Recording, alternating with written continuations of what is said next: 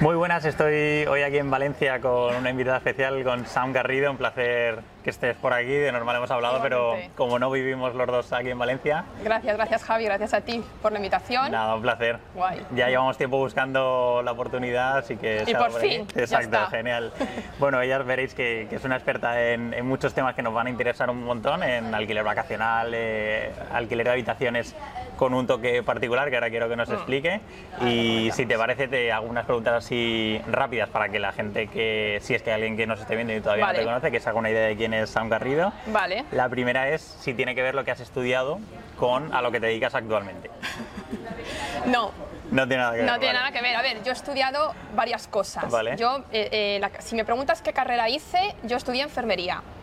¿vale? Estudié enfermería en, Madrid y me fui a París a trabajar allí. Y estuve trabajando de enfermera cinco años, más o menos. Y en, París estudié investigación clínica, hice un máster y al cabo de los cinco años de, trabajar como enfermera cambié de trabajo, entré en la industria farmacéutica y ahí he estado trabajando 15 años. Vale. ¿Vale? Total 21. Y ahora eh, desde el año pasado llevo un año que ya no trabajo, entre comillas, ¿vale? ¿Te has jubilado? Me he jubilado y estoy por mi cuenta, con otros proyectos tal.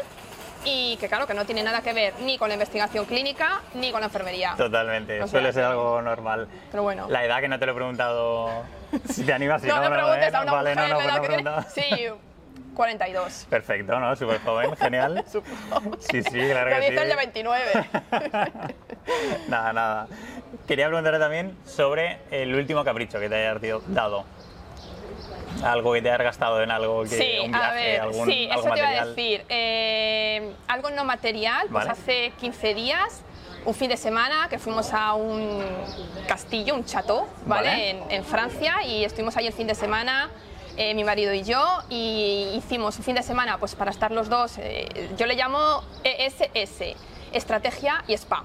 Es decir, combinar un fin de semana de estrategia para hablar de nuestros negocios, de nuestras inversiones, de, pues sí, de las proyecciones y mirar al pasado, celebrar tal, y al mismo tiempo un momento de relax pues en pareja y también es importante cuidarse, ¿no? de la vida. Vale, pues es un hotel de cinco estrellas que, que cuesta pues lo que cueste y el, alojamiento, la comida, tal, y bueno, puede ser un capricho, pues si quieres, pues un capricho, pues una inversión también, en Perfecto, sí, lo mezclas, genial. Mm. Eh, la última vez que has recibido una carta de Hacienda. no sé si aquí o donde sí, vives. Sí, sí, sí. Pues mira, la última fue un email ¿Vale? de Hacienda que me llama la atención. Sí, sí, totalmente. Porque tengo que, eh, hay que, eh, a ver, hay que, el 30 de junio es el último día para declarar el ejercicio 2022. ¿Vale? de a nivel empresa, ¿vale? Y una de las empresas no se ha declarado el 30 de junio, pues el 30 de junio ya tenía email de Hacienda, ¿vale? Aviso, tienes tú 30 eh, días para declarar el resultado y si no lo declaras, pues eh, multa, en grosso modo, ¿no? Totalmente. Vale, pues a día de hoy ya está, ya está declarado. O sea que ya está. Ya te las quitan encima. Bueno, me lo he quitado yo, se la quitado al contable también, ¿vale? Porque siempre esto es un proceso que no es que lleves retraso, sino que es un proceso de meses. Vale. ¿Vale? Y, y, tal, y ya está. Genial, genial. ¿Vives de alquiler, vives en propiedad? Porque esto es algo peculiar en los inversores. ¿En tu caso cómo es? De alquiler. De alquiler, genial. Mm. ¿Por, ¿Por un tema a nivel de poder invertir más o...? Por varios temas. Primero, pues por poder invertir más, por no quemar sirve, ¿no? Como se llama, para tener más capacidad de deuda. Y segundo, porque yo vivo al lado de París, eh, que está el tercer metro cuadrado está a 9.000 euros y claro, si yo me comprara una vivienda a 9.000 euros el metro cuadrado, pues nos vamos a un millón fácilmente, ¿no? Total. Y sin embargo, de, ¿y a qué cuota, no? De la hipoteca. Sin embargo, de alquiler, vale, pago un alquiler bastante caro, pero tengo un piso guay y, me compensa. Vivir de alquiler, totalmente. Eso es alguien, o sea, hay mucha gente que todavía no lo entiende, pero cuando te cambia la mentalidad. Vamos, desde luego. completamente desde luego. posible. ¿Hay algo en lo que no te duele gastar el dinero? Eh, compro mucho formación, o sea, a mí me gusta mucho aprender soy una persona inquieta a nivel eh, psicológico, digamos, a eh, estar estimulada, ¿no? aprender cosas nuevas, entonces pues eh, invierto Mastermind.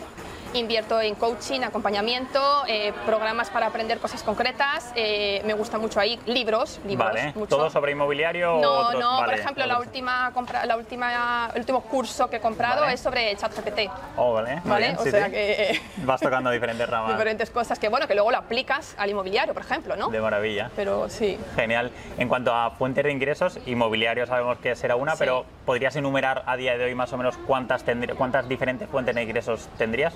A ver, inmobiliaria de diferentes tipos de, explotación, digamos. Em, luego tengo, por supuesto, mi empresa Club Rentable, el programa de acompañamiento eh, con los alumnos y tal. luego te preguntaré también, me interesa. Sí, es otra fuente también interesante. A día de hoy, después de haber cotizado 21 años, estoy en paro, ¿vale? Con lo cual estoy cobrando el paro. He solicitado eh, el paro, bueno, pues también es una peculiaridad que, joder, pues también es Yo se lo quería hacer también, ¿eh? el día que me retire, digo, aprovecho el tiempo que tenga ahí. Ostras, y si he cotizado 21 non-stop, pues eh, creo que no pasa nada si solicito dos años de tal, ¿vale? Entonces eh, estoy todavía, en, estoy ya en el segundo año. De maravilla. y bueno, sí, esto de nivel activo, digamos, inversiones inmobiliarias de nivel activo tal. Y luego a nivel pasivo tengo la bolsa, pero ahí no es que requiere muy poca acción de mi parte, ¿vale? Requiere una acción concreta cada mes y tengo ahí unos ingresos que, bueno, varían, ¿vale? Perfecto. No puedo considerar que sean significativos, pero están, ¿vale? Genial. Y vale, ya está. Luego criptomonedas, muy poco. Muy poquita cosa, no vale. considero. Y en cuanto a, has comentado criptomonedas y bolsa, inmuebles también, ¿son los tres eh, fuentes de inversión? O sea, a día de hoy, ¿inviertes en esas tres cosas o hay alguna más? Sí, eh, esas tres, pero sobre todo... Sobre todo inmobiliarios. Vale, que es tu fuerte... Sí, sí, sí. Genial. ¿Tienes algún objetivo a nivel mental o alguna idea de alcanzar una cifra de cash flow? De decir, mira, yo tengo en mente 20.000, 3.000, 5.000, 10.000... A ver. ¿Existe la cifra o no? Eh, hoy no existe. ¿Vale? Es decir, yo cuando empecé a invertir y vi que, que, se, que, que, generaba cash flow, mi objetivo era, yo no quería ganar más dinero, porque yo estaba, tenía un trabajo muy considerado, muy bien pagado, yo no quería ganar más, yo lo que quería era trabajar menos. Vale. Entonces mi objetivo era ponerme a tiempo parcial. Vale. En mi empresa y en Francia tenía un contrato por días, que es el contrato que se suele hacer. Okay. Entonces jornada reducida no te pueden hacer, lo que te hacen es que algún día no trabajas. Vale. Entonces yo lo, lo máximo que me podían reducir en mi puesto de manager era el, al 90%. Vale. Es decir, una semana trabajaba cinco días, una semana cuatro. Vale. Así, vale. entonces el 90% es la máxima reducción un, que día me cada 15 días, o sea, dos días al mes prácticamente, ¿no? Vale, y entonces eso suponía más o menos 500 euros. Vale. Y eso ya lo conseguí con uno de, con el primer, casi, el primer piso compartido premium, casi casi los 500, digo, vale, pues ya está, ese es el objetivo, pues eh, ya está, a tiempo parcial. Y luego, eh, mi objetivo no era, cuando empecé, no era dejar mi trabajo, por supuesto que no, pero es que evolucionas a nivel mindset. Totalmente. Y, y, además es que, jolín, como te digo, yo soy una persona inquieta, yo quiero evolucionar en mi trabajo, mi trabajo me gusta, eh, quiero aprender más, quiero ganar más responsabilidades y en un momento dado, a mí, por ejemplo, mi empresa, que es una gran empresa americana, o sea, número dos mundial, incluso a día de hoy quizás en el número uno con las fusiones y vale. tal, ¿vale? Eh, pues, joder, es muy piramidal. Entonces, en un momento dado, Tienes un, un, techo al final. Tienes ¿no? un techo claro. y, y, bueno, vale, pues como tal, pues ahora me voy a buscar yo mi propio aumento. De maravilla. Y ahí fue como, como digo, vale, de... mi objetivo ahora es reemplazar mi sueldo. De maravilla. Y ya está. Genial, muy bien, muy bien, perfecto. Sí. Bueno, pues entramos de lleno si quieres ya. Has comentado alquiler de habitaciones premium, que es un...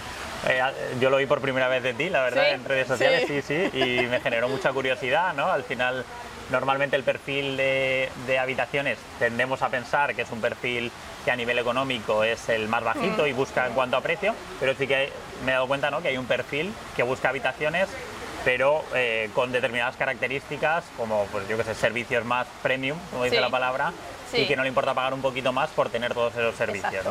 ¿no? ahora lo ahora te preguntaré Exacto, muy bien, muy Sí. bien resumido porque es exactamente eso. pues lo he aprendido de ti, así que quería, antes que nada, preguntarte la historia de actualmente no vives, no vives en Valencia o... No, no, en París, yo te digo, pegado a París, Perfecto. Cuéntanos un poco la historia, porque tú eras de... Madrid. De Madrid. Yo soy de Madrid, yo Vale. estudié en Madrid y con mis amigas de la facultad, tal, teníamos 21 años cuando acabamos la carrera, va, vámonos, a, vámonos al extranjero. Aquí en España no había trabajo de enfermera, Vale. fatal. Vale. Y en otros países de Europa es que todo eran facilidades para, para buscar enfermeros y llevárselos allá. Entonces en Francia, por ejemplo, que yo no hablaba nadie, ninguna de las tres hablábamos ni una palabra de francés, pero es que no fuimos a Francia. ¿Sabes? Vale. cosas que haces cuando tienes 20 años. Dios mío. Sí, que a día de hoy es, difícil. Bueno, pero que, guay, ¿no? Vale. Y entonces, pues con la embajada francesa eh, fuimos allí y nos enseñaron francés, nos enseñaron a trabajar y yo fui por un año el primer año es el año más difícil, porque no, no, conoces a nadie, no sabes nada, es un país tú solo, encima tan joven, ¿sabes? Y después de un año ya es cuando empiezas a disfrutarlo un poquito, claro, después de un año yo no me puedo ir, ahora que estamos bien, nos vamos a ir. De las tres chicas, una se fue a los pocos meses y la otra, y yo todavía seguimos allí. Y, y, bueno, así es como luego una cosa lleva a otra, lo que te digo. Yo ya enfermera me gustaba mucho, trabajaba en el quirófano, me encantaba mi trabajo en el quirófano con los bebés, pero en un momento dado digo, yo, es que esto no lo veo para toda mi vida. ¿Vale? Digo, yo quiero hacer otra cosa. Y entonces pues fue cuando eh, estudié el máster y cambié de, eh, salí del hospital, metí en la empresa, una cosa te lleva a otra, una cosa te lleva a otra y bueno, pues así han pasado 20, 20 años, 21. Pasa el tiempo volando. ¿Cómo fue ese primer, en cuanto te cambia la mentalidad y decides, oye, yo quiero invertir en inmuebles para salirme un poco de, este, de esta rutina, de este sistema? ¿Cómo fue esa primera operación? Es que la primera operación no fue para salirme de la rutina. No, vale. La primera operación fue, joder, yo tengo ahorros que están ahí en el banco, yo no me puedo comprar un piso donde yo quiero, porque lo que te he comentado aquí es carísimo. Vale. Eh, bueno, pues ¿qué hago con estos ahorros? Pues a ver, pues, pues me voy a comprar un piso, otro tipo de piso para invertir. Entonces el primer piso, cierto que yo no tenía, no sabía nada, no tenía nada de formación, tenía muchas ganas por comprar un piso y tenía dinero. Vale. ¿Vale? Entonces se juntan las tres cosas. Totalmente. En fin, el peor perfil, como quien dice, ¿no? Es que es verdad, es que fue así. Sí, sí, sí. Y entonces, pues venga, a ver qué piso, el piso más bonito, el que más me guste y el que tal, ¿no? el que yo viviría, ¿no? Bueno, en el que yo viviría eh, a tamaño reducido. A tamaño reducido, porque claro, yo con mi familia necesito un tamaño y, no me lo podía permitir, entonces a tamaño reducido donde yo tal. Y entonces pues acabé comprando un piso nuevo en construcción sobre plano, vale. que no estaba tal. Lo que sí que eso súper bien, en una muy buena zona, era una zona en la que el metro de París tenía previsto llegar dentro de cuatro o cinco años, que eso ya estaba aprobado, ya estaba, ya estaba. Digo, pues en esta zona, una tal. Vale, me costó caro, con respecto al, precio, pero yo en aquel momento no sabía que era caro, porque yo no sabía cómo se calcula el precio o cómo se evalúa el precio, pero me pareció pues un piso chulo, nuevo, sobre plano, ¿vale? Y así es como empecé. ¿Qué pasa? Que por suerte, eh, cuando compras sobre plano, pasaron tres años hasta que lo construyen y te lo dan. En esos tres años eh, empecé a formarme, porque claro, necesitaba hipoteca, ya pedí un, contraté a un broker que me cobró lo que me cobró por firmar la hipoteca que firmé. Vale. ¿Vale? En plan tal, también sin saber. Vale. Y digo, no, yo, yo quiero saber cómo se, cómo se hace una hipoteca, cómo se compra un piso, cómo no sé qué. Tenía curiosidad. Claro, pero ya me lo había comprado. Vale. Ya lo tenía. Entonces digo, ostras, fue cuando descubrí el modelo del alquiler por habitaciones. Vale. En Francia hay que saber que el... Esto estoy hablando de 2016. Vale ¿vale? O sea, hace muchos años. Aquí en España no había casi información. En Francia había muchísima más. El mercado francés del alquiler está mucho más avanzado mucho, que... mucho más. Hay muchos más inquilinos en, en Francia que en España. Vale. Entonces hay mucha más información disponible también. Vale. Mucho más fácil acceder a información gratis a información de pago. Vale. Y ahí pues, me, formé, pues lo que te digo, y, ya aprendí, digo, ah, pues guay. Entonces ya, pues venga, piso compartido uno, piso compartido dos, ta ta ta ta ta. Ya fue una cadena que ya... ya... fue una cadena y el piso este que compré cuando me lo dieron... Vale en lugar de ponerlo en alquiler tradicional porque no hubiera ganado nada, al contrario, era cash flow negativo. Sí, por, el, por la, cuota de la, hipoteca. de hipoteca y tal, o sea, eso no era una inversión, eso era una deuda. Vale. ¿Vale? Eh, en lugar de ponerlo en alquiler tradicional, inmediatamente en Airbnb. Vale. Y ahí ah, ya, sí, claro, sí, o sea, ahí ya, yo ya había aprendido otras estrategias, otra manera de hacer, claro. Y a partir de ahí, pues, vale, bien, ahora bien. Ahora está, ahora está, eh, no está en Airbnb, pero está en media estancia. Vale. A partir de un mes. Vale, mínimo, mínimo, un mes tiene que estar. Vale, ¿y cómo es ese primer piso? El, primero dices que lo compraste un poco con desconocimiento. El segundo que comentas ya para el segundo bien. Ese sí, ese sí, claro, ese está en una ciudad a dos horas de, mi casa. Vale. Claro, porque obviamente París tiene el precio y, hay que ir a otros lugares para buscar otra rentabilidad. Entonces, a dos horas de mi casa, una ciudad que yo no conocía en vida en mi vida. Eh, pues eh, fui, eh, busqué un poquito lo que yo, eh, por el idealista francés, digamos, ¿vale? El equivalente, a ver, qué tipo de pisos hay, eh, ta, ta, ta. llamé a gente, visitas, organicé visitas, no sé, 10 a lo mejor, un sábado, vamos para allá. 10 visitas, todo el día, todo el día. Y la primera vez ya te das cuenta, vale, las zonas, vale, tal, el tipo de producto que yo estaba buscando en realidad no era el más adecuado, ta, ta. Digo, vale, ya está. De lo que he visto hoy no compro nada, seguro, de los 10, ninguno, pero ya sé en qué zonas quiero, en qué zonas no quiero eh, y qué tipo de producto es el que me va a interesar. Con lo cual, venga, no pasa nada, otra vez hacemos otra búsqueda por, zonas y por superficie y por tal, tal. Dos fines de semana después, venga, pues 15 visitas, ta, ta, ta, ta, ta, y de las 15 visitas digo, pues este es. Y ese... ese Te lo quedaste ya... Era un piso de 67 metros cuadrados, tenía dos habitaciones, eh, cocina-baño y, una, gran, una gran entrada. Vale. O sea, entras y la entrada muy bonita, pero que esos son metros perdidos. Ya, exacto. Es zona común, además, si es para habitaciones. Claro, pero ¿dónde están los metros perdidos? Ya, ya, ya. Eso es lo que, lo que, es interesante, verlo, dónde está el potencial, ¿no? Claro. Y entonces, a partir de ahí, vale, dos, dos habitaciones que existen hoy, pero donde es posible hacer una habitación más. Vale. Y, tenía, tenía también un salón bastante grande. Vale. Entonces, entre el salón grande, la entrada grande la cocina no era muy grande, pero era suficiente, pues ya está. Lo que, lo que hice fue em, las dos habitaciones que están ya están. Y el salón tan grande, pues poner ahí una pared de pladur, de tal manera que se quedó eh, una habitación más. Y luego el resto del salón con la entrada y abriendo la cocina, se quedó una zona diáfana que es cocina, salón, sala de Comedor para, vale. Que no es Versalles, ¿vale? Pero que es suficiente para aportar valor a la vivienda, hombre, para aportar cash flow, ¿no? Porque tienes una habitación más, está todo reformado y nuevo y bonito y, genial.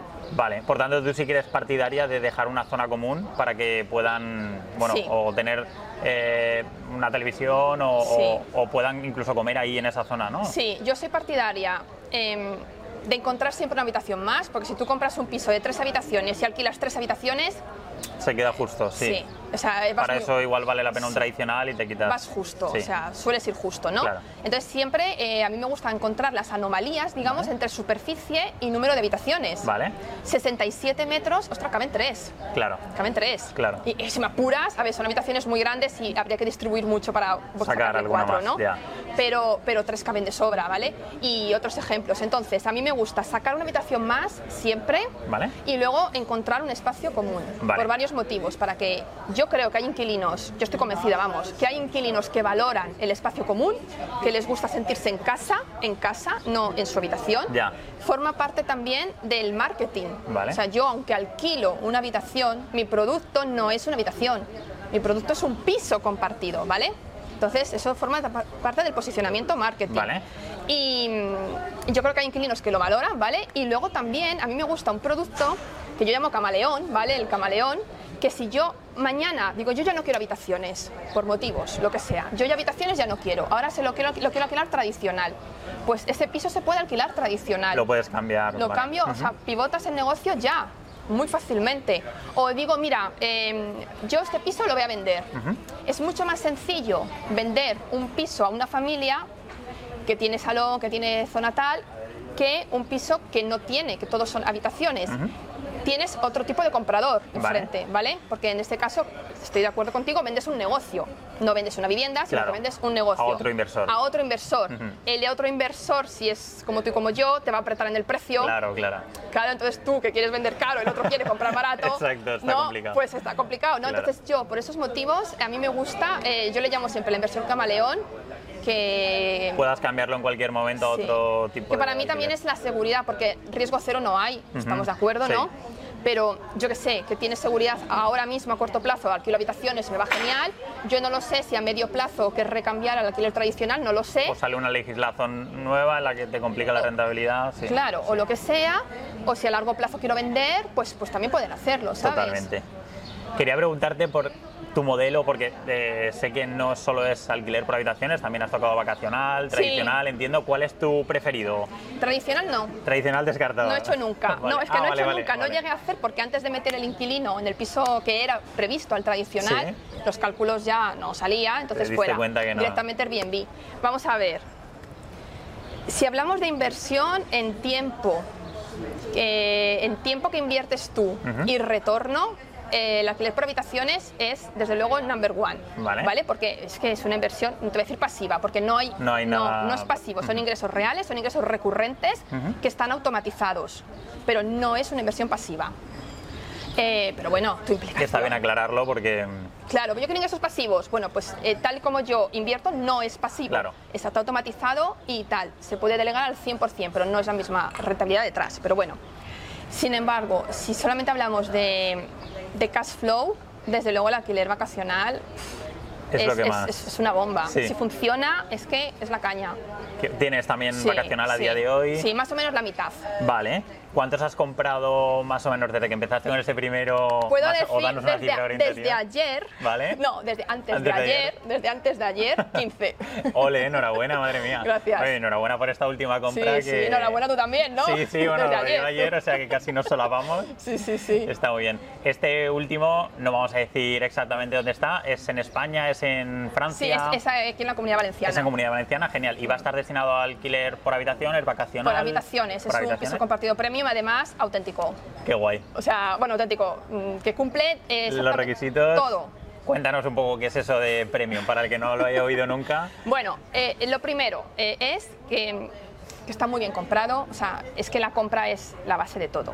O sea, hay que comprar bien, eso es clarísimo. Eh, está en una buena localización, ¿vale? Está en una buena localización y está bien comprado, está por debajo del precio de mercado, bastante por debajo. Vale. Obviamente, en el anuncio no ponía eh, precio por debajo del mercado, ni ponía oferta, ni ponía este, este vendedor quiere negociar. Vale, Entonces son cosas que, también tienes que aprender, o que la oportunidad eh, te la creas tú. Totalmente. Te la creas tú, está clarísimo. Y quizá otro ve ese inmueble para alquiler tradicional, no le sale la rentabilidad y lo descarta, pero tú tienes otro objetivo y... Mira, entras, cuando visitamos el inmueble, eh, olía mal.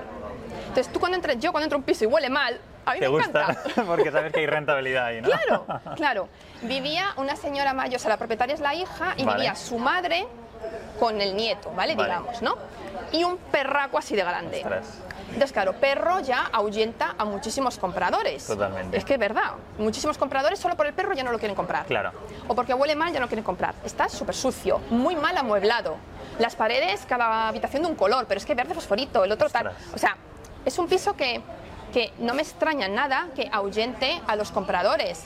Pero yo es que a mí me da igual que la pared sea verde, a mí me da igual que haya perros y yo no me compro el perro. Claro. ¿Sabes? Claro. Em, enseguida ya ves el potencial. ¿Qué tiene este piso? Eh, tiene, pues es lo que te digo, bien situado, eh, tiene tres habitaciones, tiene cocina y a continuación salón. Vale. Un salón bastante grande, un poco como lo que te explicaba antes, que tiene dos ventanas. Vale, ¿vale? Con lo cual, cuando tiene dos ventanas, ya está, hay una habitación más y, jolines, es que tiene la cocina eh, pared, salón, ya está claro cuál va a ser la reforma, ¿no? Se abre por aquí, abres la luz, tal, ya tienes un salón, además un salón que no va a quedar muy pequeño, sino bastante chulo. Tiene dos baños a día de hoy, con lo cual perfecto para cuatro habitaciones, o sea, es que es... Cuadra todo es perfecto. PCP perfecto. Ahora lo puedes poner más o menos bonito. ¿Cuánto te va a costar la reforma? Lo que yo quiera. Quiero decir, eh, yo estoy con presupuestos, yo sé que voy a recibir presupuestos de pastizal, porque gente te dice esto hay que tirarlo todo y volverlo a hacer todo, y hay gente que te dice esto se puede apañar, esto se puede tal, entonces aquí te gastas lo que tú quieras. Vale. Eso... Vale, y ese, eso que tú defines como premium, ¿qué es? ¿Le pones algún servicio extra para, para poder cobrarlo un poquito más? Sí, depende mucho del mercado en el que estés. Vale. Eh, yo premium para mí no es una checklist que tiene que, tener todos los, todos los pisos, no. Lo que tienes que saber es en qué mercado estás tú. Si estás en una ciudad, yo por ejemplo tengo un piso en una ciudad que hay muchísima competencia, o sea, que, que, de verdad, que el mercado está al borde de la saturación. Vale. Entonces yo ahí tengo que alquilar, ya mi objetivo ya no es alquilar más caro, mi objetivo es alquilar Claro, vale. Alquilar más, ¿vale? que alquilar yo antes de que alquile a alguien. Que no se quede vacío mucho tiempo, ¿no? claro, y aún así, ostras, estoy arriba del mercado de precio, no puedo subir más. Vale. Estoy arriba. Vale. Em, y, qué ofrezco? Bueno, pues ofrezco, ofrezco todo. O sea, la persona viene y deja sus maletas y ya está. Es decir, la habitación está completamente equipada, eh, sábanas, toallas, eh, de todo. Em, incluye luz, incluye agua, incluye, incluye bueno, todos los suministros, incluye internet con la fibra, incluye Netflix, por ejemplo, incluye la limpieza, incluye hasta el seguro del hogar con responsabilidad civil a nombre de los inquilinos, incluye, o sea, todas estas cositas que, porque hay estudiantes quizás que me piden certificado, no te preocupes, como yo ya sé que a los estudiantes se lo piden, yo... Eh, forma parte de las cosas que propongo Muy y bien. Que, eh, incluye tal no sé qué, así que tú no te tendrás que preocupar, esto incluye... Vale, yo por ejemplo, en otra ciudad que no hay nadie, hay uno o dos pisos compartidos más, pues ahí no voy a proponer todas estas cosas. Porque no hace falta tampoco. Porque no es necesario. Yo me posiciono arriba del mercado porque mi piso es, está reformado y vistosamente es muy bonito. Con lo cual resalta automáticamente de los cuatro o cinco que hay. Vale. ¿Vale? Ya recibo yo los, los mejores candidatos quieren venir a mi piso y ya pues selecciono al, al, que me interesa a mí que venga, ¿vale? No necesito proponer 500.000 historias. Depende del mercado. Claro, depende de la zona. Claro.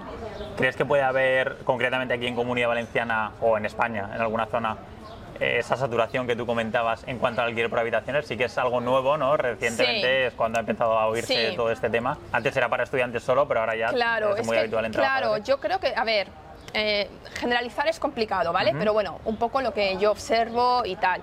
Yo creo que aún hay recorrido en España, aún hay bastante recorrido de manera general en todas partes. Eh, con respecto a lo que veo en Francia, que en Francia es raro ir a una ciudad, o sea, buscar, analizar una ciudad, ya te hago la distancia, ¿vale? Analizar a través de los anuncios y tal.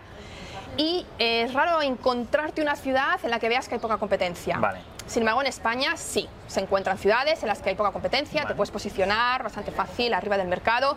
Eh, ves ciudades, yo veo ya que hay otras personas que lo han comprendido, otros inversores y que también están arriba del mercado. Vale. O sea, que veo que cada vez hay más eh, inversores que se posicionan ahí. ¿Eso qué significa? Para mí que el mercado está madurando y que están tirando hacia arriba porque hay una población que quiere em, vivir en un sitio mejor, simplemente, y que cueste un poquito más. No pasa nada, pero yo quiero una habitación reformada, o yo quiero una habitación decorada, o yo quiero un piso, pues, en, condiciones... en, una, zona a lo mejor, un poco mejor. ¿Sabes? Vale. Y de todo esto, el alquiler eh, por habitaciones, ¿qué dirías, qué proceso dirías que es el más complejo de todos? ¿En la gestión de los inquilinos? No, no, no, Yo para mí, eh, o sea, eh, en, cualquier, en cualquier tipo de, modalidad de inversión inmobiliaria, la compra. O sea, encontrar el piso perfecto al precio perfecto es lo más difícil. Vale. Eso es lo más difícil. Entonces, las personas que dicen, no encuentro nada, claro, es que yo tampoco encuentro nada, pero es que hay que buscar muchísimo. Claro. Te tienes que mover mucho, tienes que llamar, tienes que visitar, tienes que ofertar. Claro. Es que es, es la única manera de encontrar. Si no, esperando el anuncio que te salga el filtro, hombre, no va a llegar no, nunca, claro, jamás. Claro, claro. Eso es lo más, lo más, lo más difícil. Luego, lo más rollo, de verdad, el banco, la financiación. Son unos y pesados. Más a día de hoy, ¿no? Son unos pesados, de verdad, que lo comentábamos y lo antes. lo tenemos reciente los dos. que te piden el ADN. O sea, es que es así, es que es así, ¿vale? Son muy pesados, pero tú sabes que con esta mentalidad de decir, vale, tengo que pasar por esto, dura dos meses, tres meses, eh, son pesados, es así, me voy a hipotecar a 25 o 30 años, con lo cual es muy importante que, que, que, pase por aquí y que negocie bien y que me piden 15 papeles más, no pasa nada, aquí están los 15, ¿sabes? Y con tranquilidad y con la mentalidad de tirar para adelante. Cuando tienes el piso perfecto, al precio perfecto, por favor, no lo puedes dejar escapar. es que no lo puedes dejar escapar. Totalmente. Luego el resto ya es fluido. Totalmente. Más o menos, si, si podemos hacer un poco de nudismo financiero, a ver. Esos 15, bueno, ya te has abierto, eh, las 15 compras que has realizado desde que, desde que empezaste. ¿Cuántas habitaciones más o menos gestionas? ¿Qué facturación a nivel de ingresos podrían generar esto anualmente, si quieres, o mensualmente? Porque variará mucho, entiendo, porque hay alguna vacacional o una franja más no, o menos. escucha, el precio entre Francia y España es similar, ¿eh? Sí. Sí, sí, sí. Entre, yo creo que la más barata, espérate, 3,50. Vale. Creo que es la más barata, y hablo así, ¿eh? eh ¿Con suministros incluidos? O... Sí, sí, sí, con suministros incluidos. Creo que esa es la, creo que esa es la 350, 355, por ahí, ¿vale? La más barata, más o menos, que más da 5 euros. Vale. Y la más cara, 4.30. Ok. ¿Vale? Se mueven por esos precios. Se mueven por ahí. Eh, ahora creo que voy a poder alquilar este nuevo piso. Eh, voy a buscar el Very High Ticket. Vale. Yo siempre estoy en el High Ticket, o sea, arriba del todo pero hay ciudades que se prestan al very high, es decir, em, Sí, o sea, los poquitos inquilinos que están dispuestos no solamente a buscar el precio, o sea, a pagar un poco más, sino a pagar más, de verdad. ¿Vale? Eh, creo, que, creo que en, este en esta localización que he comprado ahora voy a poder buscar esos inquilinos. Entonces espero optar a 500, 550. Qué bien, Jolín, genial. ¿Cuántas habitaciones decías? Tres en ese cuatro. Tiene, tiene ahora mismo tres, pero Le ibas a sacar la cuarta. cuatro. Vale. ¿Vale? Qué Y, tal. y luego, a nivel facturación, lo que más, o sea, lo que más factura son los, los Airbnb. Vale. Lo que más factura, o sea, te puedo decir, mira, como hemos cerrado el ejercicio esta semana del año pasado de uno de los, de los inmuebles que tiene seis, seis pisos. Vale. Eh, hemos facturado 60 y 60 mil. Madre mía, qué locura, ¿no? Vale, ese, es uno, luego otro, otro tal, otro tal, y otro más, y uno, otro más, y otro menos, ¿vale? Pero por ahí rondan, ¿vale? Eso es facturación. Sí, luego hay que restar todos los costes y demás, pero bueno, más o menos tiene gastos, ¿vale? Pero, jolín, para hacerte una idea, es que, es que alquilamos al año más de 500 noches. Madre mía. O sea... ¿Cómo es la gestión de ese día a día eh, en cuanto a, desde que un inquilino pregunta de reservas? O... Mira, está todo también, yo soy, en general, de automatizar al máximo y delegar lo mínimo. Vale. ¿Vale? Entonces yo no soy de delegarlo todo, sino las tareas concretas que precisan delegación. Vale. Yo me quedo con las tareas que, bajo mi punto de vista, tienen el mayor valor. Okay. ¿Vale? Si yo soy eh, empresaria, digamos, porque esto es un negocio, sí, ¿vale? está claro, si yo soy empresaria, mi, mi rol, yo tengo dos roles. El primero es maximizar el cash, vale. por eso todo lo que es financiación, compra, tal, todo esto lo hago yo, seguro. Y el segundo rol es minimizar los riesgos. Entonces todo lo que es selección de inquilinos, tal, eso lo hago yo. Vale. Porque para mí es ahí donde está el valor. La clave, vale. Para mí. El resto de tareas, visitar la vivienda, pues es que yo para mí eso no es una tarea de valor, ¿vale? Entonces yo no enseño las viviendas, por ejemplo, ¿vale? Eh, en los Airbnb, eh, la mayoría de las, de las actividades igual, están automatizadas. O sea, cuando un cliente te pregunta, para empezar, eh, quien quiera reservar puede reservar, porque la reservación es automática, instantánea. Quien quiera reservar. No tienes que autorizar tú la. No tengo que autorizar. Los mensajes están automatizados, personalizados, pero automatizados. Los check-in, los check-out. Qué guay. Eh, todo está automatizado. No te digo que yo no tengo que hacer nada, pero tengo que estar un poquito atenta porque si algún cliente tengo que estar atenta a los mensajes que envía el cliente. Yo no envío ningún mensaje yo, o sea, el cliente recibe muchos mensajes de mi parte, pero yo no le envío ninguno, eso ya está programado, ¿vale? Entonces el cliente, muchísimos, o sea, la mayoría de los comentarios es, ay, Sam, es genial, em, muy muchas gracias por las recomendaciones, muy atenta, se preocupa, no sé qué. Y no has escrito ningún mensaje prácticamente. O sea, ¿vale? O sea, hay un trabajo de poner en marcha las historias y luego ese, tal, ¿no? Vale. Hay que estar atento al cliente que contesta, porque cuando un cliente te contesta, te escribe, algunos clientes es para decirte todo va bien, pero la mayoría de los clientes que te escriben es para decirte, mira, esto no va bien, ha ocurrido, o tienen alguna pregunta sobre algo que necesitan o les gustaría o lo que sea, ¿vale? Entonces eso, eso hay que estar atento a los clientes que escriben. Y luego otra tarea también tal, hay que gestionar el equipo de la limpieza. Vale. Eso hay que estar un poco al tanto. ¿vale? Eh, y la verdad es que ahora tengo un equipo, varios equipos en diferentes lugares buenos, eh, pero hay que formar al equipo y no puedes cerrar los ojos. O sea, delegar eh, no impide controlar, ¿vale? O sea, hay que, hay que estar ahí. Genial. Un poquito detrás. El capital este que, por ejemplo, para comprar el inmueble de ayer, ¿de dónde sale? ¿Ahorros? Em, ¿De las inversiones propias que ya van generando cash flow? ¿Vais, vais apartando una parte en lugar de gastarlo? ¿Y es cuando acumuláis un importe y volvéis a invertir? Sí, el cash flow se reinvierte. Vale. A ver, depende. Eh, a ver, hay varios tipos de, hay varias compras que están a nombre propio y otras compras a nombre de empresa, ¿vale? Lo que es a nombre propio, pues es para ir de vacaciones, para lo que se quiera, ¿no? Una parte también puede ser, puede servir y sirve de hecho para reinvertir eh, y, para, sí, para las necesidades de, las viviendas y tal, ¿no? Pero una parte, cierto, como el cash flow es tuyo propio, haces lo que te da la gana con claro. Luego, la parte que está, que es de las empresas, eso ya no es tu dinero, es el dinero de la empresa. Vale. Entonces, en ese caso es para reinvertirlo. Reinvertir constantemente. Sí, reinvertirlo tal. Entonces, eh, todas las viviendas, todas están financiadas al máximo posible. En Francia es muy fácil, bueno, ahora no es tan fácil, pero es bastante sencillo, ¿vale? Financiarse al 110%. El 110 significa compra más gastos, gastos de notario, ITP, no sé, no sé cuántos, más reforma.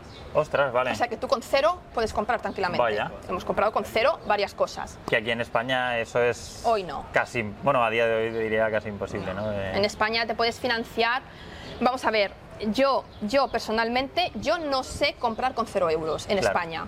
Entonces, gente que a lo mejor sabe hacerlo, pues perfecto. Que nos explique cómo, ¿no? Yo no lo sé hacer. Vale, vale, vale. Genial. El tema de suministros has comentado Mm, lo incluyes ya dentro de la cuota, pero ¿cómo lo gestionáis? ¿Está todo a vuestro nombre? Sí, sí. Los ¿Hacéis un cálculo mes a mes? O No, los suministros están todos a mi nombre, ¿vale? ¿vale? Todos los suministros. Y incluyen el contrato que incluye X dinero de suministros, ¿vale? Em, también hay una, una, frase en el contrato que pone que en caso de abuso o sobreuso, porque eso sí te puedes exponer a ello. Totalmente. Es un pues, riesgo. Claro, claro, se repercutirá por la parte proporcional a los inquilinos. ¿no? Eh, entonces es muy importante leerle a los inquilinos eh, las cláusulas del contrato que te interesa que ellos sepan, porque el inquilino firma sin saber lo que está firmando, ¿vale? Y aunque, se, aunque te diga que se lo ha leído, no lo sabes. Entonces es muy importante, por ejemplo, esto que quede bien claro, ¿vale? Entonces, eh, también es verdad que puede haber fluctuaciones. O sea, el gas, por ejemplo, el gas en el invierno de ciudades con calefacción, hay un pico de gas. Entonces, si te llega una factura en el mes de febrero por encima de lo habitual, es completamente normal, porque tú ya te esperas a que en el mes de julio-agosto esa misma factura te llegue por debajo de lo habitual. Y compensas, ¿no? Y compensa. Entonces tampoco es que tú estés a la, a la, mínima subida, oye tú que me debes. Claro porque tampoco es así, ¿no? Tener una lógica y, es, mirado en el año. Luego, como poner alquiler por habitaciones, por ejemplo, yo hago contratos de un año, revisables al año, te permite también, si hay que hacer algún ajuste, hacerlo en ese momento. Vale. Y luego también, es cierto, no nos vamos a engañar, que en el alquiler por habitaciones hay más rotación. Claro. Eso es verdad, más que en el alquiler tradicional. Entonces, también haces más contratos y tienes más oportunidades a lo largo del año de reajustar si por lo que sea los suministros te das cuenta de que te has quedado corto. Qué bueno. ¿Sabes? Sí, sí, sí, muy, muy buen dato. ¿Cómo, eh, o sea, ¿cuál es, ¿cuál es, el margen mínimo que buscas en alguna inversión a día de hoy? Porque entiendo que eso habrá ido cambiando con la evolución del mercado. Bueno, sí, pero a ver, si hablamos, a mí me gusta mucho hablar de cash flow porque cash flow tiene en consideración la financiación. Vale. Es decir, en concreto, yo cuánto dinero tengo en mi bolsillo. Exacto. Que la misma operación yo voy a tener un cash flow y tú otro, porque tú te vas a financiar de una manera y yo de otra. o, un tipo de interés, o vas a dar un aporte, o vas a no sé qué. Entonces, eh, por eso a mí me gusta eh, calcular el cash flow, sabiendo que yo siempre me financio al máximo posible. Vale. ¿Vale? Eh, si es el 110 o el 130, mucho mejor. Vale. Y bueno, si no puede ser en España el 90 o incluso el 70 como no reciente, pues bueno, lo que me den lo cojo, ¿vale? vale. Eh, entonces, yo voy a buscar mínimo, mínimo en un piso compartido, mínimo 500 euros de cash flow. Ok. Eso es lo. Es que por debajo de eso es que no. No vale la pena el trabajo que conlleva. No vale la pena todo lo que es. Eh, o sea, hay, hay mejores productos. Vale. ¿Vale? Algo que te da 300, no, hay mejor. Hay algo mejor, busca más. Porque hay, más, hay cosas mejores. Totalmente. Entonces, hablamos de rentabilidad, bueno, pues hay pisos que para tener 500 euros de cash flow necesitas 17% de rentabilidad y hay otros que con el 12 ya tienen los 500. Vale. ¿Vale? Entonces, más o menos por ahí. Vale. Mínimo, o sea, mínimo 12 bruto, o sea, mínimo 12 bruto. Vale. Por debajo de eso no. 12 bruto, que es 10 neto, es que es lo, mínimo. Vale. De verdad, es que el resto que no. no, y más en habitaciones, si fuera en, de habitaciones, claro, también habitaciones. Vale. Sí. Habitaciones precisamente conlleva, como he comentado, mucha, mucha más rotación que un alquiler tradicional, mm. eh, pero ¿Lo ves como algo positivo la rotación porque lo que comentabas, puedes actualizar las rentas en ese momento? Claro, puedes actualizar. A ver, vamos a ver, tiene pros y contras. Vale. Eh, pues actualizar la renta, te permite ir a la vivienda si quieres ir, ¿vale? Te permite reparar alguna cosita que no, está, no es que esté rota, pero que tú ya identificas y dices, ah, mira, esto antes de que lleguemos a más, pues lo voy a tal. Te permite también ver eh, en qué estado está el piso, si hay alguien que no limpia mucho, que no sé qué, que no sé cuántos, pues bueno, dar un toque si es necesario. Vale. ¿Vale? Esos son, pues bueno, digamos, eh, puntos positivos, actualizar la renta, tal, esos puntos positivos. Puntos negativos, si no tienes un contrato de larga duración, de residencia habitual, pues a nivel fiscal, para los españoles, que yo no soy residente fiscal española, con lo cual yo no tengo ninguna bonificación, pero los españoles que sí que tenéis, en los que buscan la bonificación fiscal por residencia habitual, claro, si una habitación no pasa nada porque un inquilino a lo mejor se vaya a los seis meses, pero que sistemáticamente todos los inquilinos se queden cuatro, cinco, seis, ocho meses, eso ya no va a colar. Ya, ya, Entonces eso ya es pues, el inconveniente, ¿no? Va a llamar más la, la atención. Claro. En cuanto a impagos, también es un perfil un poco más de riesgo, ¿no? Probablemente. ¿Tú crees? No, lo sé, ¿eh? o se puede pues, ver como... Bueno, eh, no, no lo veo Dirías yo así. que no, ¿no? Vamos a ver, yo no he tenido nunca impagos. Vale. Retraso en el pago sí que he tenido. Vale. Vale, puntualizar. ¿Y cómo lo has gestionado? Me interesa también... Vale, lo que te decía antes, tu rol es pues, maximizar el cash y disminuir el riesgo. Vale. Eh, una de las tareas que tienes que hacer, y es que la única tarea casi, cuando, cuando las habitaciones están todas alquiladas, la única tarea que tienes que hacer es meterte en tu aplicación de tu banco y verificar que todo el mundo te ha pagado. Vale. ¿Vale? Entonces, el, alquiler, yo en mi caso, por contrato, se paga del 1 al 5. Ok. ¿Vale? El 5, el que no ha pagado, ya recibe una notificación. Oye, tú, ya le escribo. Vale. Oye, tú, hoy es el último día para pagar. Eh, ¿Tienes algún problema? ¿Ha pasado algo? O sea, el 90% de las veces, se ay, perdona, se me ha olvidado, te lo hago ahora. Bueno, pues ¿por qué no haces una transferencia recurrente y así no se te vuelve a olvidar? Claro. ¿Vale? Muy bien. Eh, ¿Qué ha pasado a veces? Pues que estamos a 6, a 7, a 8, el otro día 9 y la persona todavía no ha pagado. Ay, es que hay un problema con el banco, pero no te preocupes, tal. Lo importante es mantener conversación con la persona, eh, confirmar, digamos, que la persona está, va de buena fe. Vale y tal, y, no dejarlo escapar. O sea, nueve el, si paga el 9 no pasa nada, ¿vale? Pero dejarle clarísimo que por contrato se paga el 5. Vale, para que no se lo tome como algo habitual, ¿no? Que todos los meses lo pueda atrasar. Y como que no se lo tome, como que exactamente, como que tú eres un propietario, que a ti te da igual, y que luego se lo diga al compañero, buah, sí, total, yo pago el 9 y no pasa nada. Y no pasa nada. tampoco. Ah, pues yo también. Hago yo pagando el 5. Yo pago el 9, ¿sabes? O pago el 9 o pago el 15 o pago el 23 y al final aquí cada uno paga cuando quiere o no paga, ¿no? Entonces, eso de verdad no dejarlo pasar, ¿eh? Súper importante. Mm. ¿Cuál es tu perfil ideal de inquilino o el que buscas y si tiene que ver entre el resto de compañeros? Sí, el inquilino mmm, busco homogeneidad dentro de, del piso. Eh, es que dependiendo de la ciudad, estoy pensando, te voy a decir una, rango de edad, pero es que no puedo, porque dependiendo de dónde es, un, tipo perfil de. Otro. Sí, sí. Pero sí que tiene que ser el mismo perfil para, para todo el piso, no? ¿A qué te refieres con perfil? Tienen que ser gente de más o menos la misma edad. O sea, el de 18 con el de 38 lo veo complicado. Van a chocar en muchas cosas. Claro, entonces entre 18 y 26, por ejemplo, más o menos 10, ¿vale? Vale. Más o menos 10, más o menos 10, más o menos 10. Eh, que estudien o trabajen, a mí francamente me da igual. Vale. Incluso si me apuras, es que prefiero la mezcla. Prefiero una mezcla de estudiantes y trabajadores. Vale.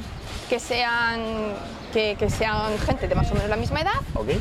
y que unos trabajen, otros estudien. También te digo que no voy a cerrar la puerta a un buen estudiante porque busco un trabajador o al contrario, ¿vale? También te digo también otra cosa que yo, por ejemplo, no hago, te puedes nichar, puedes hacer nicho todo lo que tú quieras, incluso puede ser un punto diferenciador para diferenciarte de la competencia. Por ejemplo, solo alquilo a chicas estudiantes o solo alquilo a chicos de esta eh, facultad, no sé qué. Yo eso no lo hago. Yo alquilo a chicos o chicas, me da igual, porque yo misma no me quiero cerrar la puerta al 50% de la población, entonces eso da igual, pero sí presto atención a la edad. Vale, de maravilla.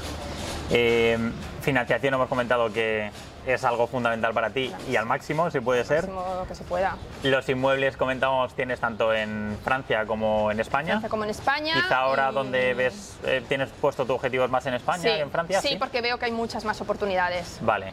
¿Cuál dirías que es tu mayor éxito y sobre todo tu mayor fracaso en estos 21 años a nivel de o una compra que te haya salido muy bien o un inquilino que te haya dado bastantes problemas, lo mejor y lo peor que hayas aprendido en, en, este proceso. Bueno, 21 años no llevo invirtiendo, ojalá. Ah, vale, ¿cuánto, hemos dicho? Va, bueno, desde que compraste el primer, ¿no? 16, eh, vale. Sí, vale. Eh, la mejor compra eh, ha sido una casa. Vale. A ver, nosotros compramos eh, piso compartido, ta, ta, ta, y en un momento dado, claro, un piso compartido está muy bien, te da 500 euros, pero joder, es que es lento el proceso, no busca otro, busca otro. Vale. Pero ¿cómo podemos hacer para crecer más deprisa? Pues compramos un edificio. Vale. Que tiene seis viviendas y que es este que te comento, que, que hemos cerrado el ejercicio, ta, ta, ta. Vale. Eh, que está súper bien, que está en Airbnb y que muy bien. Vale, pues como este es, esto está genial porque buscas una vez, vas una vez al notario, te financias una vez, y ya lo tienes todo. Además, eres tú el dueño de todo, de todo hacer no tienes problemas con la comunidad. Claro, todos los gastos son para ti. También Eso también, claro. Pero bueno, em, entonces, vamos a buscar otro edificio, pero encontrar un edificio no es sencillo. Como no encontrábamos lo que buscábamos, eh, pues vamos a crear nuestro propio edificio. Vale. Y entonces ahí compramos una casa, en una, en una, pequeña ciudad en la que hay casas en, el, centro de la ciudad, ¿vale? No un chalet a las afueras de no sé dónde, no es el mismo producto, ¿vale? Sino en el centro de una pequeña ciudad una casa en la que vivía una familia, pero bueno, por motivos, pues vendían la casa. La casa estupenda porque tiene planta baja, primero, segundo y arriba la guardilla, que estaba en un estado eh, fatal, pero que a mí me encanta. Y, ese, esa es la mejor inversión si solamente hablamos de cash flow que genera. Es que es, o sea, factura más de 10.000 euros al mes. ¡Ostras, qué pasada! Es una pasada. ¿Como vacacional también? Sí, como vacacional. Es una pasada. Qué guay. Eh, vale, es trabajo de compra, es un año de reforma para acondicionar los cuatro pisos, porque son, ahora son cuatro viviendas. No son independientes porque es una referencia catastral. Vale. Vale, entonces, tú, una, cualquier persona que entra se cree que es un edificio. Vale. ¿Vale? Cualquier persona. Pero ahora, si hablamos, si vamos a, mirar. Nivel legal, no. Claro, a nivel legal, no. Si vamos a mirar catastros, si vamos a mirar eh, entradas de la luz, no sé qué, todo eso es una, alta de luz, una, alta de agua, vale, tal, vale. vale. Pero ese es, desde luego el mejor, el mejor, el mejor producto de, largo. De maravilla. Para este 2023, ¿cuál es la estrategia de Sam que tienes en mente? Eh, ¿Vender alguna propiedad? ¿Seguir invirtiendo? Eh, ¿Cambiar mm. de tipo de alquiler? Eh, seguir o sea, seguro, a ver, ahora este que acabamos de firmar hay que encaminarlo, ¿vale? Ponerlo en reforma, ta, ta, ta. Me encantaría reproducir el modelo de la casa que te acabo de contar, reproducirlo en España. Vale. Pero esto no es un producto, por ejemplo, este que acabo de firmar, yo vine aquí una semana, en esa semana, igual que te he comentado antes, en un fin de semana he visto 15, pues aquí en cuatro días visito lo que puedo visitar y compro uno. Vale. ¿vale? Em, para comprar una casa, un edificio, no hay tantos a nivel volumen, o sea, no puedes estar cuatro días y comprar uno. A lo mejor coincide, pero lo suyo es más a largo plazo, buscar más, no sé qué. Entonces, no he tenido todavía tanta larga estancia en un lugar para poder encontrar, ¿no? Pero eso me encantaría. Y luego, si me hablas de venta, estoy un poco en conflicto porque este piso que te digo, que está en una ciudad en la que hay mucho, mucha competencia, está el mercado libre saturado, ostras, está, es muy rentable también pero cada vez que cambio de inquilino, cada vez... Te cuesta, ¿no? Eh, eh, o sea, alquilo muy bien, eh, no suelo tener vacante locativa. Ahora, ahora, por ejemplo, ahora en este piso, pues se van uno, uno se ha ido en el mes de junio. Vale. Todo el mes de julio ha estado vacío porque la persona entra el 1 de, el 1 de agosto, por ejemplo, un mes el piso, o sea, una habitación vacía, pues para mí no es mi estándar, no es lo que yo quiero. Vale, vale, entonces, tal, ¿no? Estoy pensando, digo, bueno, pues a lo mejor es momento de plantearse la venta, ya tiene un poco más de cinco años, el mercado ha subido mucho, habría que meterle otra vez mano a hacer reforma, a nivel amortización fiscal ya se ha amortizado casi todo, con lo cual vamos a tener que empezar a pagar impuestos. En fin, que estoy en este momento de reflexión, ¿no? De maravilla. Digamos. Genial. Me habías comentado también que tienes algunos pisos con una estrategia mixta, ¿no? Ah, eh, eso está guay. Sí, cuéntame, porque eso no, lo he oído yo mucho. Eso está muy bien. Eh, este, de hecho, eh, este que te comento, se presta a la, estrategia mixta. ¿El que has comprado ahora? Sí, vale. sí. El que he comprado ahora. No este que digo que voy a vender, no, ese no lo vendería si, hubiera otra salida, digamos. No, no, este que, este que he comprado ahora, em, el alquiler mixto es, es excelente en las ciudades en las que en las que funciona. Permite, vale. En las ciudades en las que se permite, claro. Consiste en alquiler, en alquiler por habitaciones, digamos, en, el invierno, que sería pues, de septiembre a, junio, lo típico estudiantes que vienen en esa temporada, pues perfecto y luego se te queda el piso libre en el verano, o bien se te queda el piso libre, o bien tú le dices a los inquilinos que tienen que liberar el piso, vale. que eso también es, ah, eh, vale. puede ser posible, ¿no? Entonces, contratos de, de esta duración. ¿De 10 meses? Claro, pero ahí ya fiscalmente no tienes ningún beneficio. Para nosotros no, pero para ti que no eres residente te da igual, exacto. o sea, que a ti te, incluso te viene genial, ¿no? Sí, a mí me da igual, pero yo también pienso en muchos españoles que quieren acogerse al 60%, pero están borderline porque sus inquilinos de habitaciones es que al final se ha quedado 11 meses, es que al final se ha quedado 10, es que, y una vez puede pasar, pero es que que pase siempre estás corriendo mucho riesgo. Claro, claro, claro, sí lo entiendo. Entonces, en ese caso, ¿por qué no lo asumes y dices, vale, yo hago alquiler temporal, no pasa nada, voy a maximizar los ingresos con esta estrategia? Aunque tenga que tributar más, pero me va a compensar porque en verano... si tienes que tributar más, hazlo, hazlo, de tal manera que compense, si no, es que tal, ¿no? Y entonces luego ponerlo en alquiler vacacional, lo que es el verano. Cuidado aquí con el tema licencias, cuidado porque habitaciones en vacacional, o sea, alquilar por partes en vacacional no se puede de manera general, vale. Entonces sería la vivienda entera. Vale. Si no necesitas licencia, que hay que informarse bien en, el ayuntamiento tal, ¿vale? Yo no digo que esto sea eh, así en todas partes, sino que hay que informarse bien cómo funciona, pero cuando puedes alquilar la vivienda entera por noches pues a lo mejor a una familia o a lo que sea, perfecto. Si no hay otra opción que es el alquiler de media estancia, a partir de un mes, ahí sí que puedes alquilar las habitaciones, vale. tranquilamente un mes, ¿vale? Y alquilas eh, pues eh, julio a un precio, agosto a otro precio. En fin, y, ahí sí que completas mucho el año. Vale, vale. Mucho, mucho, mucho. De maravilla. Bueno, estamos llegando ya al final de la entrevista. Quería hacerte una propuesta y es que vas a tener que acertar o un poco prever, ¿no? Dar tu, eh, tu previsión de, lo que crees que va a ocurrir de aquí tres años con la economía un poco en general y con lo que vas a hacer tú a nivel como tu perfil de, inversora, ¿vale? A ver. Voy a darte antes eh, unos datos para ponerte al día y en el caso de que aciertes más de la mitad, de aquí tres años nos juntamos, vemos los resultados y elegimos un sitio para comer y pago yo la cuenta. Vale. Pero hay una, algo negativo y es que si no aciertas esos seis, te tocaría pagar. Venga, vale. ¿Aceptas el trato? Yo sí, claro, encantada. Genial. Pues te voy a leer los, los datos y luego te hago esas diez preguntas. Vale. El primer dato, Sam, es que eh, basándonos únicamente en el barrio Salamanca, el precio por metro cuadrado a día de hoy está en 7.932 euros eh, el metro cuadrado, ya te digo, solo en el barrio Salamanca. Vale. El precio de Bitcoin a día de hoy está en unos 26.750 euros. Vale. El IPC en España eh, actualmente está en el 1,9%. Guay. Ha bajado. Eh, la deuda de España, el último dato que tenemos es del 112,8%, 80%. El desempleo en España también actualmente es el del 12,7%. Y, eh, bueno, penúltimo dato, un litro de gasolina 95 de media en España cuesta 1,622 euros el litro. Y por último, tu cuenta de, de Instagram de sam-club rentable eh, tienes actualmente unos 1.850 seguidores, ¿vale? Vale. Vistos estos datos, voy a hacerte la pregunta, concéntrate porque ya sabes que te juegas la cuenta de, aquí tres años. y es la primera pregunta, las dos primeras son un poco comodín para que no tengas que pagar. Vale, venga. Es si dentro de tres años te ves con más o con menos inmuebles en propiedad. Con más seguro. Esa es fija, ¿no? Sí, seguro.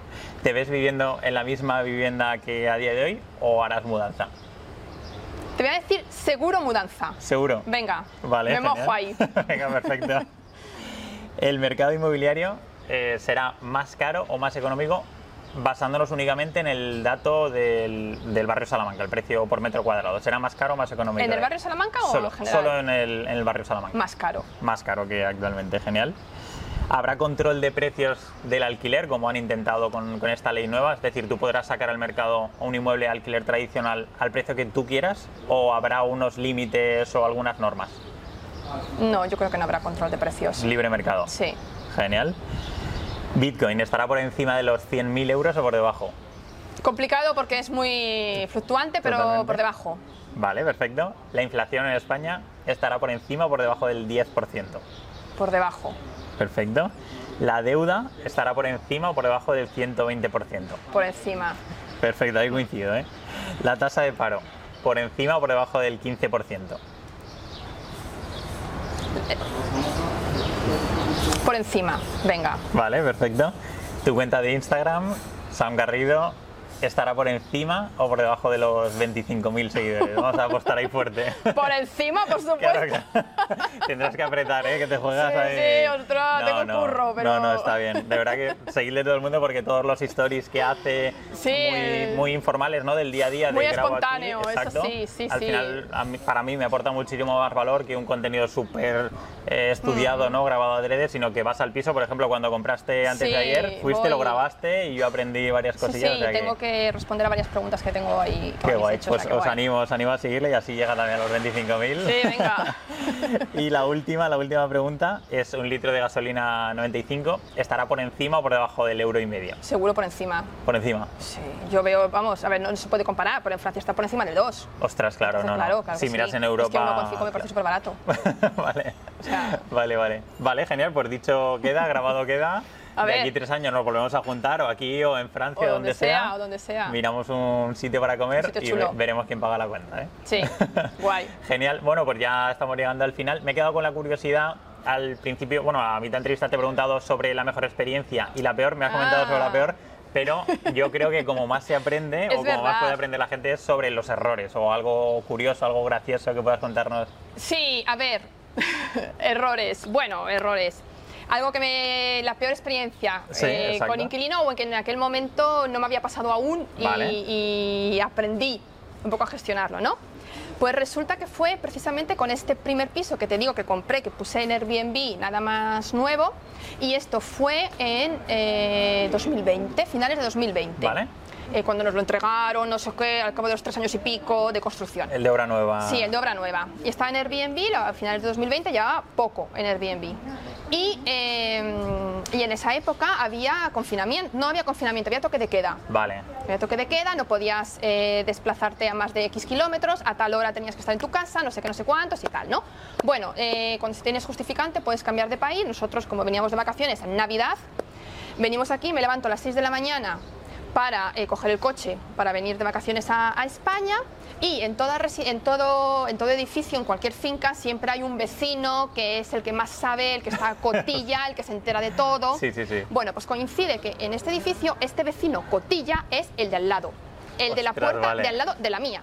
Yo, joder, encima yo en Airbnb, es que claro, no mola nada tener al vecino cotilla al lado justo. Bueno, pues escribe un email, yo lo vi a las 6 de la mañana, email diciendo, los inquilinos del piso número tal, es decir, mi piso, em, han montado una fiesta que yo me, lo, me los he encontrado con una piscina inflable al salir del ascensor y llevaban tres cajas de botellas de alcohol. Por favor, que recojan todas las cajas y, y, las cajas de las botellas de vodka y que recojan las cajas de la piscina porque están aquí tiradas en mitad de no sé qué, no sé cuántos. Y claro, yo digo, Dios mío, es mi piso.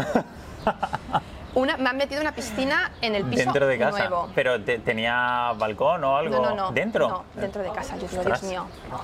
Claro, eh, a las 6 de la mañana, eh, tal, eh, íbamos, bueno, llamas, yo llamé corriendo al inquilino, no te lo coge, por supuesto, le mandé mensajes, toda la comunicación, en este caso hay que hacerla a través de la plataforma, a través del BNB, oye tú, ah, me, han notificado que ha pasado esto, que ha pasado lo otro, no sé qué, y, le dije al inquilino, le dije al inquilino que se fuera inmediatamente y le dije que yo al día siguiente, al día siguiente estaría allí a las 9 o sea, al día siguiente, es decir, esto eran las 6, eh, hoy a las 9, eh, dentro de unas horas estoy ahí para hacer el checkout. Vale. Y, quiero que esté el piso en perfectas condiciones. Esto es mentira, porque yo a las 9 de la mañana estaba de camino a, España, o sea, estaba a mitad de camino de llegar a España, ¿no? Pero yo le dije que a las 9 de la mañana yo estaba allí em, para, para hacer el checkout. Y bueno, funcionó, funcionó porque con el sensor de puerta que, está, que tengo instalado vi que a las 9 el inquilino se había marchado. Ostras, vale. Y yo digo, Dios mío, ¿cómo me voy a encontrar el piso con la piscina? Eh, bueno, ya enseguida ya avisé al personal de limpieza, ya avisé todo. Digo, yo pensaba en mi parqué. Mi parqué nuevo, encima de parqué. Pues, sí, es de tarima, pero que no le gusta el agua, me da igual. Digo, mi parque nuevo, tal, no sé qué. Bueno, bueno, aún dentro de lo que cabe, no estaba tan mal el piso. Vale. Vale, sí que había, sí que me fastidió, el sofá estaba quemado con colillas, no sé qué, eso me fastidió porque el sofá nuevo que tenía un mes. Qué locura. Eh, eso me fastidió mucho, bueno, a nivel de sábanas, toallas, sobre todo las toallas, pues en muy mal estado, muy tal, pero no había grandes destrozos. No había grandes destrozos, pero, el disgusto. Claro, claro. Entonces, claro, que ahí llamé a la policía también, la policía te dice, eh, no sirve de nada que me llames porque yo no puedo constatar, o sea, yo tengo que constatar in situ. Ya. Algo eh, tan, se tiene que hacer cuando está pasando. En el momento. En el momento. O sea, entonces yo, por ejemplo, lo que me sirvió también es para hablar con el vecino, decirle claramente que soy yo la propietaria, muchísimas gracias por haberme alertado, claro. Y, por favor, alértame si hay cualquier fiesta. Yo no quiero fiestas en mi piso. Claro. Entonces, eh, establecer una comunicación con el vecino eh, y, ser un poquito más selectivo también en la selección, sobre todo en los sábados, por ejemplo. Eh, del tipo de reserva, ¿no? Del sí, tipo de... una reserva de último minuto un sábado, por ejemplo, no es... no suele ser buena, vale. No, no, vale, vale. Pero bueno, son cosas que ocurren. Exacto. Digamos. Genial, pues estamos llegando ya al final. Quería preguntarte sobre, por último, para conocerte un poquito más, es cuál es tu pasión, qué es lo que más te apasiona a día de hoy o por qué, qué objetivo tienes en la vida. Eh, me gusta muchísimo viajar. Vale. Mm, conozco muchos países y me encantaría aún conocer muchísimos más. Me encanta. Eh, me gusta mucho los pequeños platos y los grandes vinos. Vale. Vale, me encanta. Vale. Eh, y, me gusta bailar también. Vale. Bailar. Me admiro mucho el espectáculo de baile y, me gusta bailar yo también. Qué guay. Qué guay, genial. Comentabas antes, por último, el tema de, tu empresa que es Club Rentable. Sí. Cuéntame un poco en qué consiste eso, porque seguro que hay gente que nos esté viendo haya oído lo de habitaciones premium, eh, alquiler vacacional y quiera pues formarse un poco más no sé cómo pueden aprender de ti. Efectivamente, pues bueno, dentro de Club Rentable acompaño a otros, otros inversores que quieren invertir y que quieren crear un piso compartido premium, ¿Vale? ¿vale? Y lo hacemos, bueno, pues a través de un programa de acompañamiento que es más o menos personalizado también en función de lo que necesite cada uno, ¿no? Y, vamos pues desde, desde el principio que es el análisis cada uno de su presupuesto, de su ciudad, de no sé qué, hasta la compra, la financiación, aportar valor, alquiler automatizado, todo, escalar el negocio, en fin todo, todo, eso en vistas a, tener un piso compartido premium, pues es rentable y, que aporta valor al inquilino y te aporta valor a ti, por supuesto, claro. De maravilla. Mm. Pues para todo aquel que esté interesado, dejo el enlace en la descripción y que pueda aprender un poquito más. Sí, sí, claro, claro, Y bueno, nos vemos en Instagram, ¿no? A ver si... Eso te iba a decir, ¿dónde pueden seguirte? En Instagram yo te sigo, soy, veo todas las historias que subes. No sé si estás en alguna red social o lo focalizas todo Bueno, de momento estoy en Instagram y, bueno, por email también, envío un email cada semana, así que también pues estar en contacto, podemos vernos por ahí y, y bueno, y otras cosas que van a venir y que estoy trabajando en ello. De maravilla, seguro mm. que es interesante. Sí. Pues ha sido un placer, Sam, conocer toda tu trayectoria. Igualmente, Javi. Sí, y un placer que me hayas avisado, aunque sea venías a Valencia para la compra esta, hemos sacado un huequecillo sí, rápido. Genial, genial, genial. Pues un placer de verdad conocerte y a la gente seguro que le ha encantado sí, espero. la entrevista. Seguimos hablando. Exacto, que vaya muy bien. Gracias.